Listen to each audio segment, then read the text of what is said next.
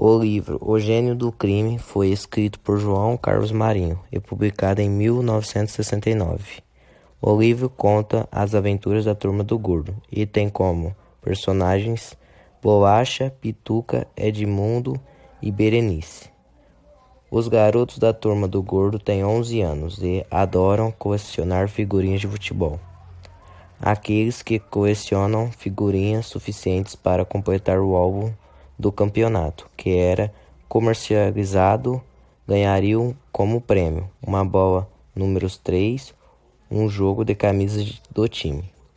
Quando chegaram na fábrica para receber o prêmio, os garotos descobriram que a fábrica havia fechado, pois alguém estava falsificando as figurinhas. Realizada na cidade de São Paulo, onde os garotos seguem os passos do cambista, que venderam as figurinhas falsificadas. Em sua investigação, os garotos ainda contam com a ajuda do investigador escocês, Mr. John Smith, que viaja até o Brasil para investigar esse caso. Os meninos conversam com o seu Tomé e ele vai atrás dos pais dos meninos também para ver se eles poderiam ir numa investigação atrás da pessoa que fazia as figurinhas clandestinas. Nesse tempo todo, os meninos têm muito trabalho, eles vão atrás do, do cara que estava fazendo isso, só que daí eles perceberam que o caminho que eles estavam fazendo estava sendo totalmente diferente do que o culpado fazia. Então eles raciocinaram um pouco e conseguiram chegar ao destino onde o chefe da gangue, digamos assim, ficava.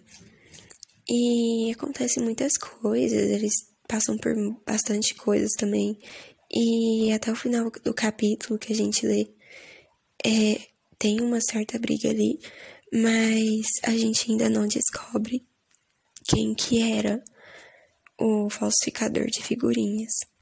Entretanto, tem várias partes que a gente pode citar que são engraçadas, até porque não faz sentido eles terem tirado tanto dinheiro assim para viajar por mais que o Sr. Tomé vai recompensar eles, talvez, não sabemos. E tem palavras também que, por ser eles que falam, meninos do quinto ano, são meio erradas.